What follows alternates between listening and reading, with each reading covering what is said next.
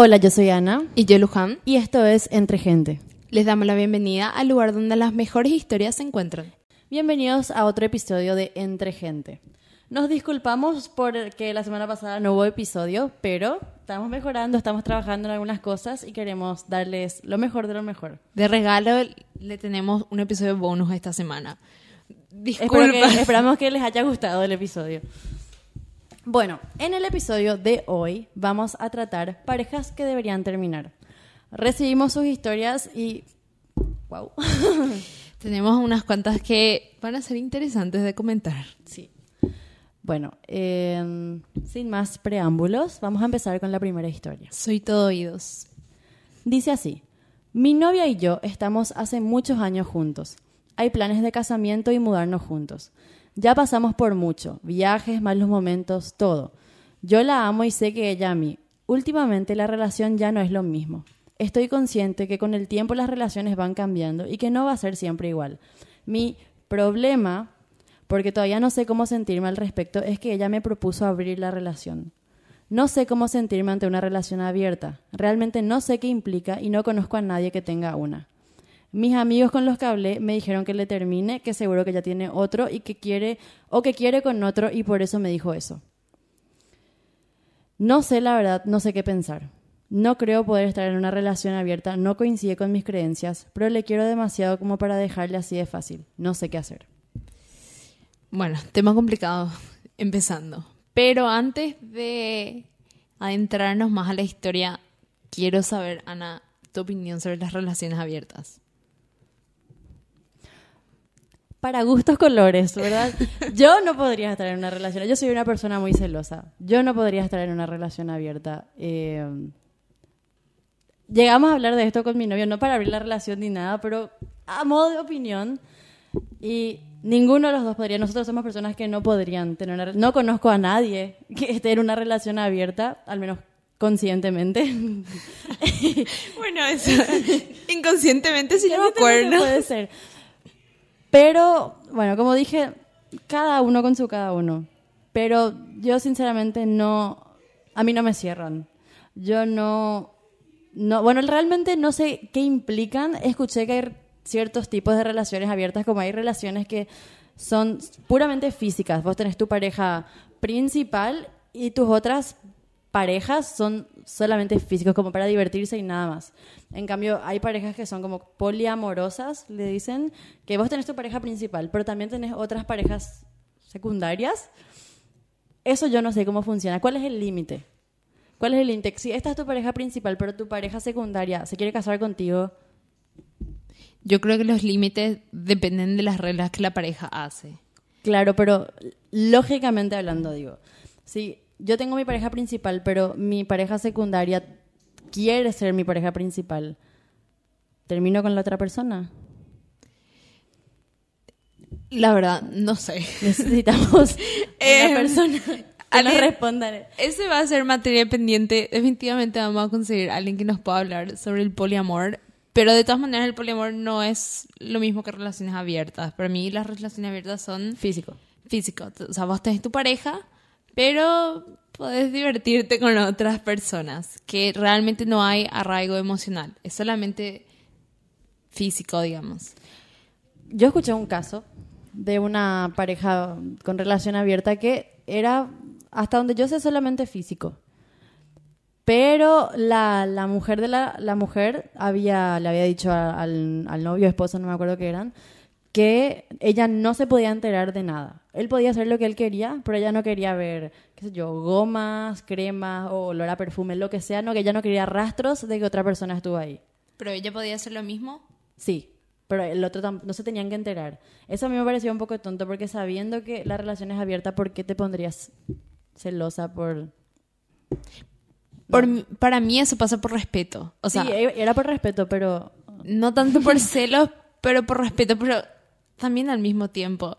¿Qué tanto respeto te tenés a vos misma si vas a abrir tu relación? O sea, mientras sea con consentimiento y mientras sean, qué sé yo, felices, ok. Pero quiero, yo quiero entender cuál es el límite. Y yo creo que esta persona de la historia... Bueno, yo también me sentiría muy mal si me piden abrir la relación. te baja un poco la autoestima. Yo creo que te- si es que no, no estás interesado en abrir la relación también, te baja un poco la autoestima y más que sus amigos le dijeron que seguro que tiene otro, que seguro que ya no le quiere, que bla, O bla, capaz bla. le gusta, o sea, le atrae a alguien y quiere probar cosas con esa persona. Cuando la relación se está poniendo seria y, y capaz son jóvenes y están juntos hace mucho, uno quiere probar cosas. Ujú. Y tampoco le quiere terminar a él porque le ama, pero al mismo tiempo quiere divertirse. Entonces ahí, para mí, la razón por la que se empieza una relación abierta es lo que importa. El hecho de la relación abierta, bueno, como vos dijiste, todo, se- todo vale. X. Si los dos tienen consentimiento, para mí es Válido. válido. Solamente estas dos personas se ponen de acuerdo, el mundo no tiene por qué opinar sobre eso. Pero, ¿de dónde nace la idea de Esa abrir tu relación? claro. ¿Cuáles son la- las razones por las cuales sí me parecen importantes? Porque de ahí empieza la confianza y de ahí empiezan los límites. No tenemos otra vez mucho contexto de la historia, pero por lo que suena es unilateral. Ella quiere, él no se siente convencido de eso. Dice que no coincide con sus creencias. También, además dice que la relación está pasando por empedrado. Por una pequeña crisis. Entonces, eso explica por qué ella quiere abrir la relación. Yo creo que tienen que hablar. Así como, así como siempre digo, hay que hablar. Y hay que, porque puede ser, o sea, ¿qué implica? Porque también están las relaciones donde están los dos y entra un tercero. O y un cuarto y un quinto y son como un grupo pareja. ¿Qué implica abrir la relación para ella? Yo creo que, no creo que la acepte, porque por cómo habló ya no se escucha muy convencido, no creo que, no está bien tampoco obligarle a una persona a que haga eso que no quiere. Va a tener que tomar la decisión difícil de dejar la relación. de terminar. sí, es que a no ser que ella, bueno, diga, no, es algo que, que me da curiosidad, pero realmente no, no, hay, no es necesario. Hay que hablar, hay que hablar y ver en qué consiste abrir la relación, porque tal vez sea un- una apertura que a él sí le guste. Para mí, la chica tiene que hacer un- una reflexión sobre la relación, sobre lo que ella quiere, porque ella fue la que propuso la idea. Desde el lado de él, lo único que puede hacer es aceptar o no aceptar y, y seguir las consecuencias que su decisión lleva.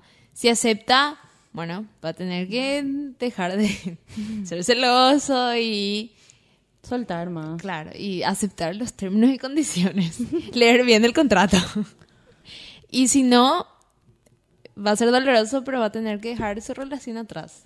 ¿Quién sabe? Para- puede Por ser algo. para, para lo mejor. Siempre hay que pensar positivamente. Sí, tienen que hablar, tienen que hablar, ver qué implica.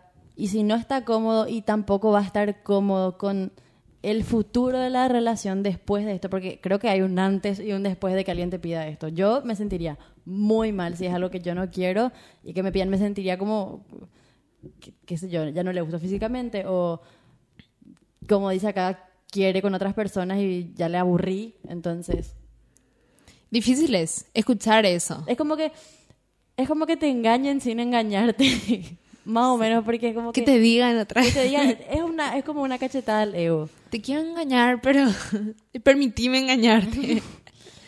No sé, necesitaríamos que alguien nos explique más en qué consiste realmente hoy en día una relación abierta. Hay que anotar eso. También, yo te- tenía en el colegio, y mira que en el colegio, una compañera que tenía una relación abierta, no era muy abierta, te iba a decir. Y bueno, sí, no nos contaba mucho sobre eso, realmente no éramos muy cercanas tampoco, pero un día no sé por qué nos contó y todas nosotras, ¿verdad? Hija de mil, ¿cómo es? No, no sos celosa. Y vivir 101 preguntas y ella era una persona con mente abierta y muy disfruta la vida. Entonces, para ella funcionaba. Y para su pareja también.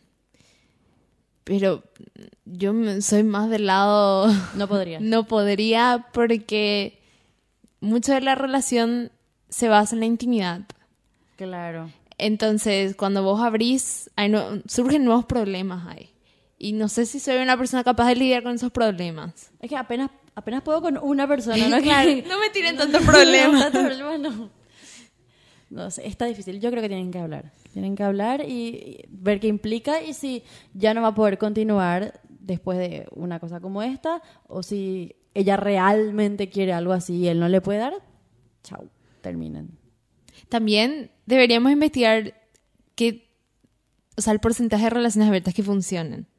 Eso puede ser interesante. Capaz funciona re bien y nosotras... Hay una pareja en TikTok que, ay, no sé cómo se llaman, pero son así, su TikTok es fulano y fulana relación abierta.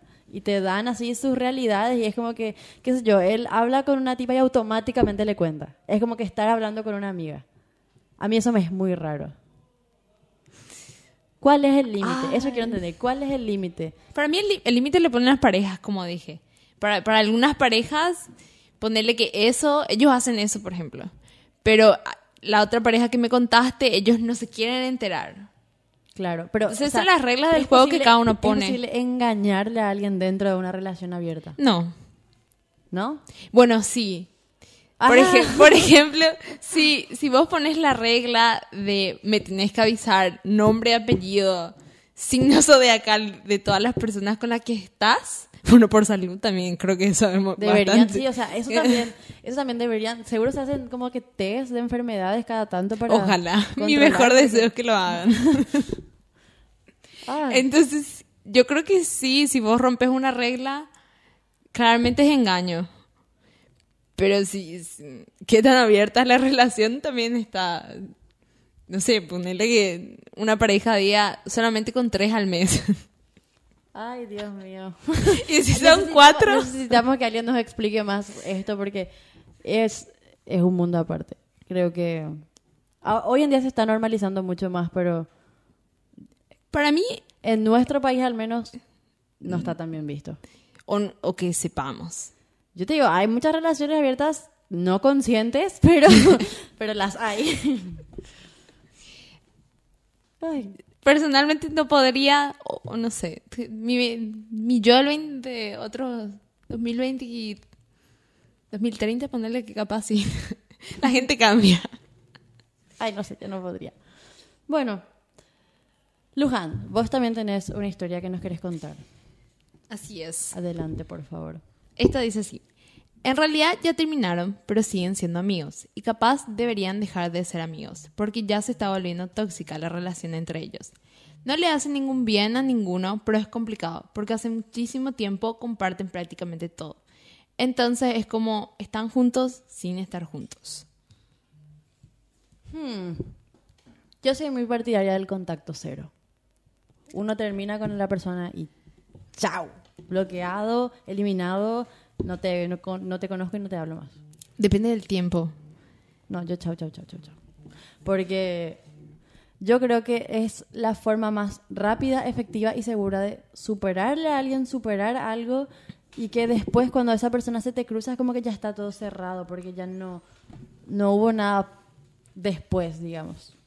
Yo no podría ser amiga de, de una, una persona con la que termine. Para mí, claro, de- desde el momento que terminaste, tiene que haber un espacio. Un Sí. espacio largo, bastante largo, donde puedas a ver, caer y caer y volver a resurgir, no sé. Eh, con un cambio de look volvés, pero no sé, capaz después de dos años eran, estaban luego en un grupo de amigos y se vuelven a encontrar. Pueden ser amigos o, como- o como también pueden sur- resurgir. Yo creo que, bueno, escuché por ahí que cuando uno termina una relación tienen que estar así, cero contacto por lo menos la mitad del tiempo que estuvieron juntos. Eso tiene sentido. Porque te- necesita un tiempo para superarle a esa persona y para mm, no olvidar las memorias porque mm, para mí no hay que borrar ninguna memoria del pasado. Todas, todas sirven y las lindas hay que quedarse, las malas hay que como pensar en ellas y aprender algo. Hacer las paces con eso. Pero sí hay, necesitas desacostumbrarte. Ahí está. Necesitas desacostumbrarte de esa persona. Y si estás siempre otra vez con esa, van a, a tener muchas... Se van a juntar otra vez. Es que eh, la misma amiga dice, est- est- están juntos sin estar juntos. O sea, no hay beneficios de la pareja. Pero es lo que yo digo, si bueno, capaz eran muy amigos, pero ella dice se está volviendo tóxico. Entonces, realmente vale la pena, si la relación por algo ya terminó, vale la pena seguir con una persona que con la que ya te diste cuenta que no funciona, que no se llevan bien, que cuando pasa algo de conflicto, digamos, eh, explotan. Creo que algo está claro con todas las historias que recibimos relacionadas al amor. Es difícil dejar ir. Es muy difícil. Por varias razones. Está el miedo a estar sola, está el miedo a no poder encontrar a otra persona, está el miedo inclusive de me va a olvidar. Entonces, cuando existe ese vínculo de amor, es muy difícil dejar ir. Yo creo que es más difícil incluso dejar ir cuando pasó algo. Cuando pasó algo malo. Porque si terminan en paz, digamos, bueno, ya no funciona, no es que hayas hecho algo malo, no es que yo haya hecho algo malo, sino que ya no, no es lo mismo y ya queremos terminar. Se termina como más pacíficamente y no hay tanto que perdonar, no hay tanto que superar, entonces soltás mucho más fácil, pero cuando pasó algo, qué sé yo, tenga, te pusieron los cuernos, se, te cambió por otra persona, o vos le pusiste los cuernos, se pelearon, pasó algo muy grave, está el hecho de superar a la persona, desacostumbrarse y perdonar eso. O sea, curar ese orgullo que te dañaron. Además, los humanos somos extraños, siempre nos quedamos en lo malo. Tenemos que esa, no, ahora no me va a pasar, voy a arreglar a toda costa porque sí. Claro. Sí, yo creo que eso, dejar ir lo malo, el perdonar es lo que más cuesta. Perdonar lo que hiciste, lo que te hicieron y lo que pasó. Dejar ese, realmente soltar y dejar ir. Eso, cuando pasó algo malo, es lo que más cuesta. Para mí, cuesta, cuestan todos, en todas las relaciones, no importa cuál sea la razón de la ruptura, si estuviste con una persona, si sentiste algo por esa persona, es difícil desacostumbrarte, es difícil hacer un... Porque Está también el tema que yo no creo que esto es solo dicen de las mujeres, pero para mí es de, ambos géneros que nos hacemos la idea de un futuro. Nosotros no solo pensamos en el presente, pero desde el momento que nos gusta a alguien es, hija, mi, mi nombre y mi apellido, ¿cómo suenan? es superar el futuro. Claro, ¿cuántos hijos voy a tener? en mi casa va a tener tres pisos. Y... Entonces nos hacemos toda una idea que es, a veces es, es dejar ir tanto el presente como ese futuro imaginario que vos creaste. Esa expectativa. Y para mí eso es lo difícil también, es abandonar esos sueños que vos creaste en tu cabeza, que pueden ser posibles porque es 50-50 el tema. Puede ser todo bien y que sean felices para siempre o no. Claro, y quizá estas dos personas siguen teniendo este contacto tan estrecho porque no están logrando dejar ir esa, esa expectativa, esa relación más allá del amor que tenían. Pero si se está volviendo tóxica, incluso su amistad, no, yo creo que el contacto cero es lo que deberían aplicar. Para mí también. Eh, si es tóxico es porque se están haciendo daño los dos. Y a veces es mejor darse un tiempo y quién sabe, en el futuro... Hay personas que no pueden darse ese espacio porque comparten espacio-tiempo, son compañeros de facultad, son compañeros de trabajo, eh, tienen hijos, no pueden, no pueden ignorar a los hijos por haberse separado. Bueno, divorcio es diferente, pero... ya un extremo. sí, un extremo. Pero cuando sos compañero, es cierto, pero igual se puede dar distancia. verle, distancia emocional. Sí, verle claramente va a ser difícil. Pero con el tiempo verle se va a hacer más fácil, más fácil. Eso, eso se hace costumbre. Sí.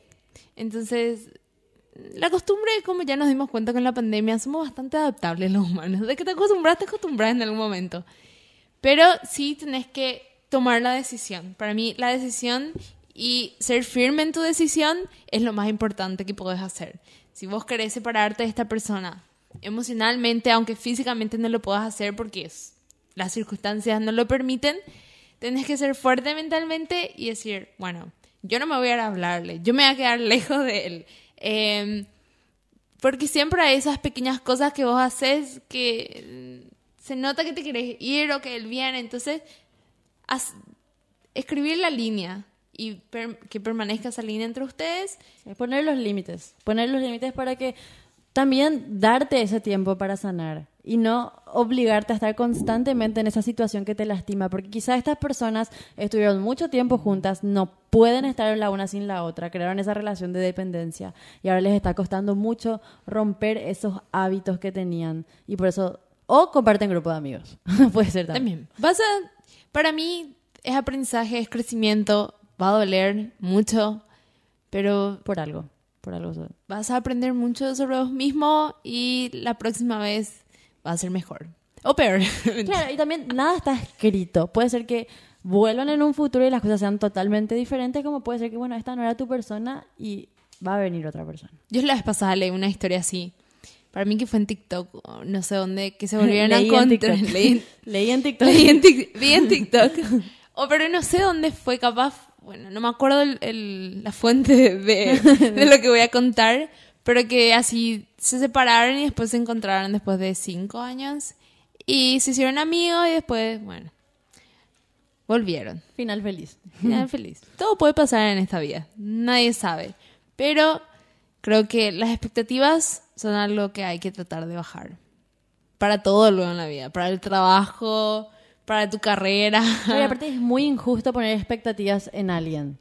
Es injusto para la otra persona que vos hayas puesto todo este peso, todos estos sueños en esa persona y que después cuando esa persona se va te quedas sin nada. Da miedo. Ese, ese es uno de los problemas. Da mucho miedo. Y sabemos que todas las personas lidiamos con inseguridades. O por lo menos yo soy un mar de inseguridades. eh, hábleme y lloro. Entonces, es complicado. Pero, Pero, hay que darse un tiempo. hay pues. que darse- Contacto cero. Muy, muy fanática del contacto cero. Amabilidad siempre, pero así, saludar desde Mantener la mano. la cortesía, pero mantener ese límite, claro límite que debe haber. Es así. Tenemos otra historia. Creo que esta historia es una de las más fuertes que nos enviaron. Sí. Bueno, dice así. Son mis padres. Están juntos hace añares. Mis hermanos y yo casi todos vivimos fuera de casa. Tengo 30 y casada ya con dos hijos. Uno de tres y otro de cinco. Mi hermana también ya fuera y mi hermano sí vive con ellos. Él tiene 23. Lo que sí es que desde que tengo memoria soy consciente que ellos se llevan mal. Momentos felices juntos son contados con los dedos porque siempre se pelearon frente a nosotros o lo suficientemente fuerte como para que escuchemos. Sus peleas te hacen preguntarse por qué se casaron si tanto se odian. Con mi hermana ya le dijimos a mamá que se separe, que sus hijos ya son grandes como para poner la excusa de nos quedamos juntos por los hijos. Pero ella siempre dice que ya están casados y que hasta que la muerte los separe. Pero ahora me colmaron la paciencia. Todo bien si ellos eligen ser infelices y pelearse todo el día. Pero resulta ser que se pelearon frente a mis hijos, una pelea muy subida de tono, donde mis hijos se asustaron muchísimo. No era la primera vez que ellos los, veían pelearse así, pero sí fue la más grave. Mi hermano me llamó para que les busque y le dije a mamá que si se sigue peleando así, que se olvide de que le dejo a mis hijos otra vez con ellos. Mi papá nerviosísimo me dijo que es su derecho como abuelo verles. Estoy cansada de escuchar sus peleas y no voy a dejar que mis hijos pasen por eso.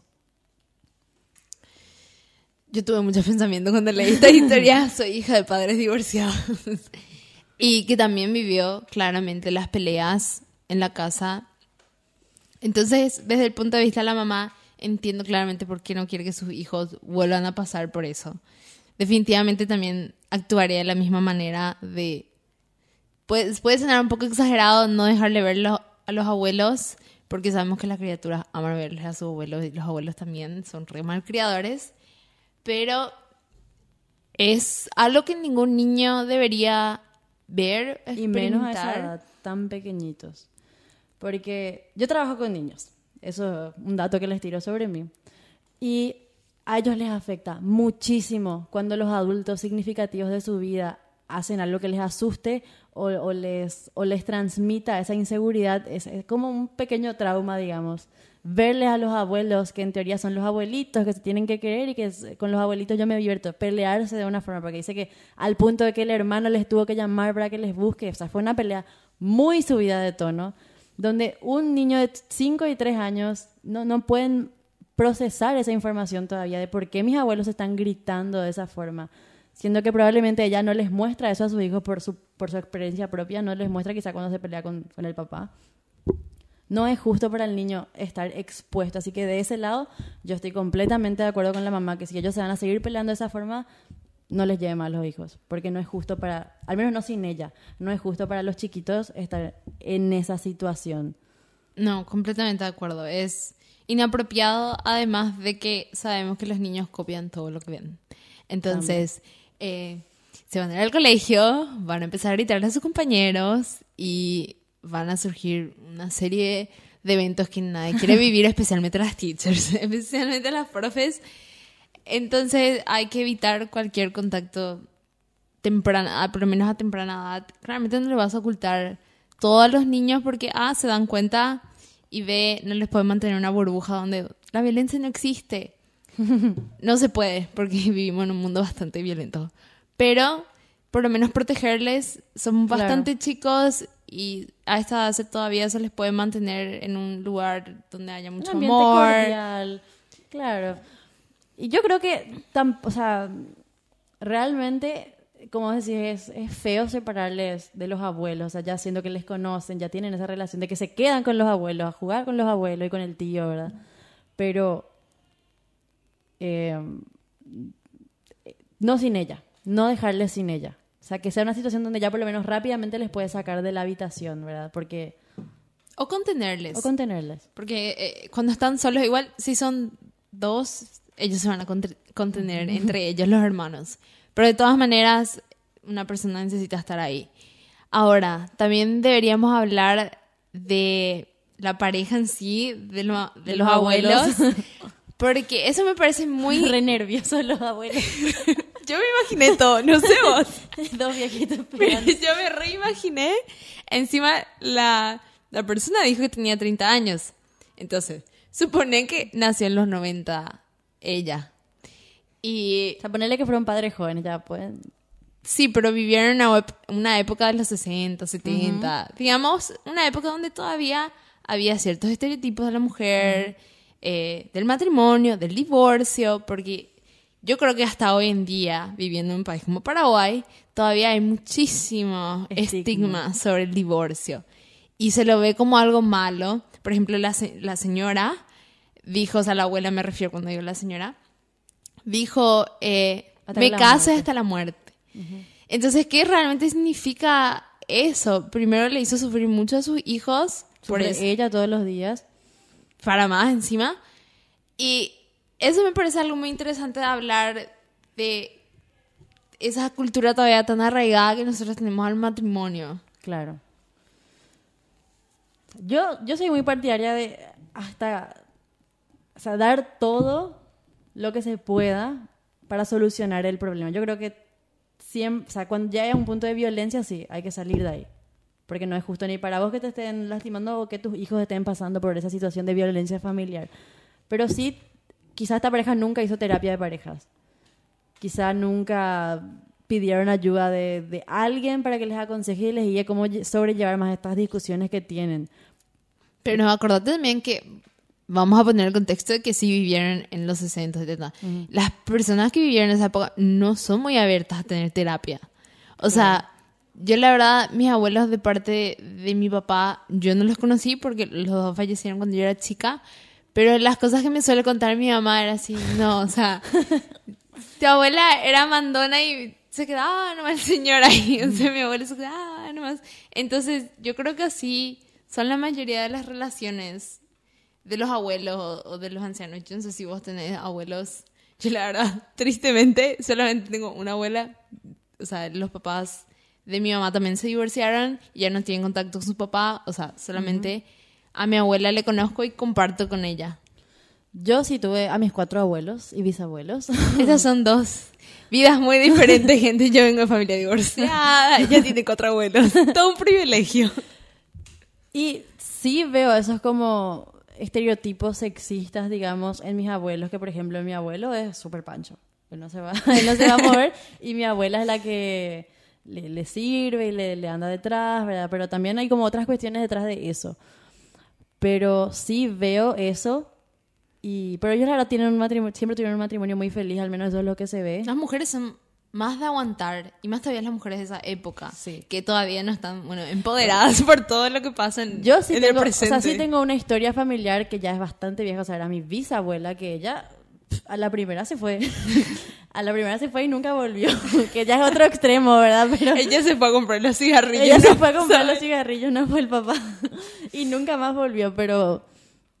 eh, de los ejemplos más cercanos, digo, sí, yo vi matrimonios felices, así que no, desde la experiencia no podría decir, pero concuerdo contigo de que sobre el, el divorcio sí hay mucho estigma y que también se le pone mucha culpa a la mujer, que siempre cuando hay un divorcio es más culpable es la mujer que el hombre.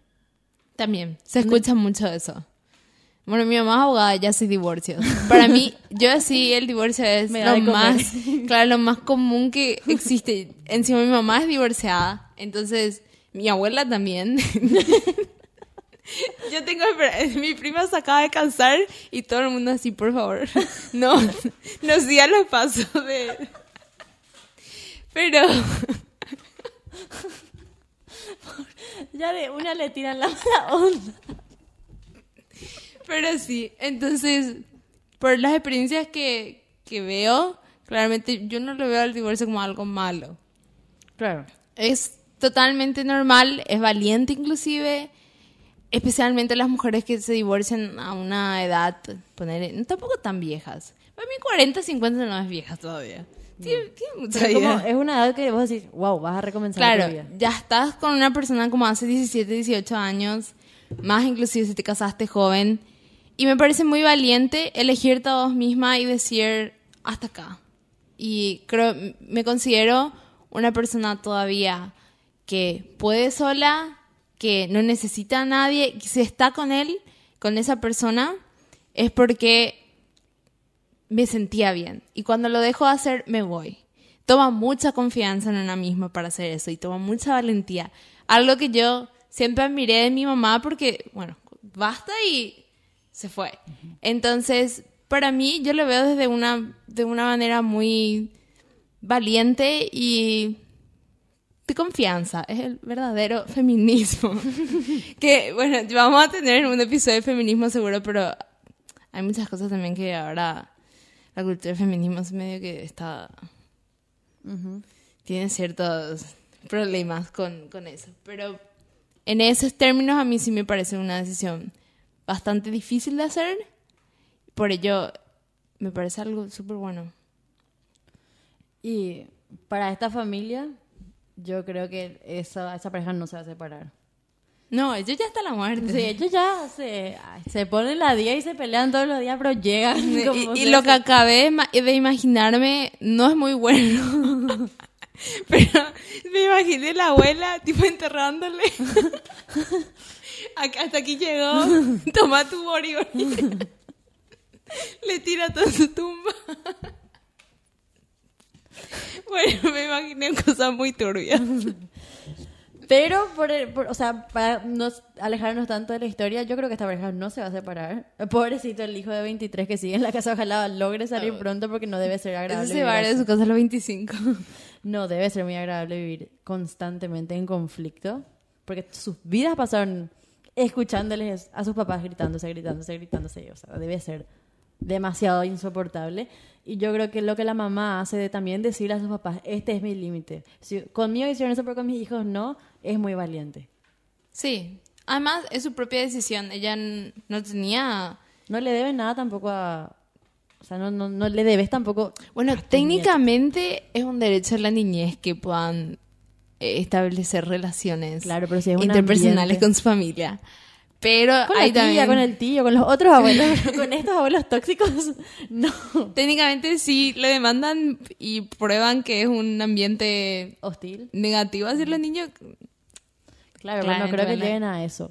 Pero para mí es muy valiente lo que ella hace de darle ese alto a sus papás. De, después de 30, bueno, dijo que con la hermana ya le habían dicho a su mamá que amiga salida ahí. Pero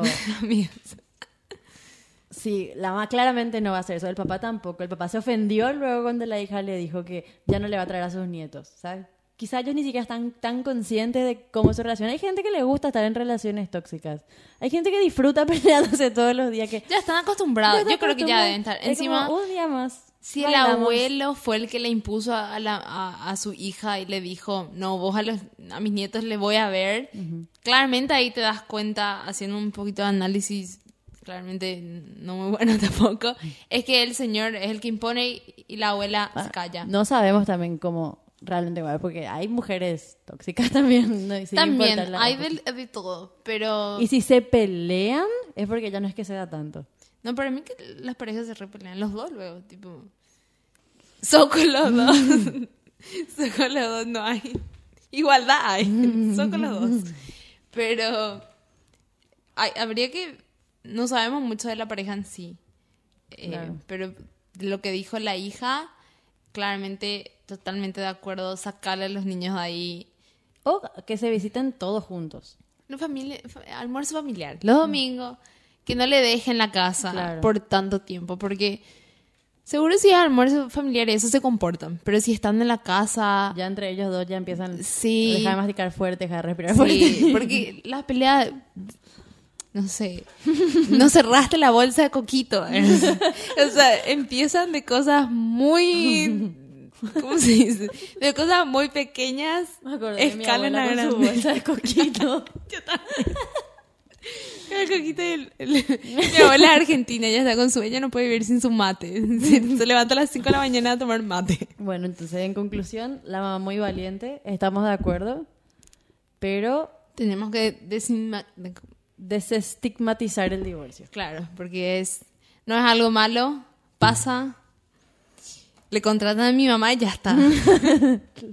Les pasamos el número. Bueno, esas fueron todas las historias que teníamos para hoy. Esperamos que les hayan gustado mucho y no que les haya ayudado si, si es que están en una situación así y les gustó nuestro consejo. Claro. bueno, Si pueden tienen- agarrarlo. Les animamos a que si tienen historias parecidas, nos envíen en el buzón de historias que está siempre disponible en el link de nuestro Instagram. Síganos. Síganos, arroba entre gente podcast.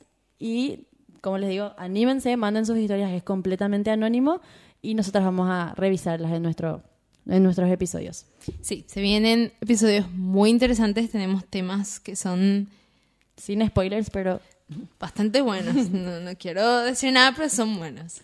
Y también se vienen cosas nuevas para entre gente, así que estamos emocionadas y esperamos que continúen creando esta historia con nosotras. Muchas gracias y nos vemos la próxima. Chao, chao.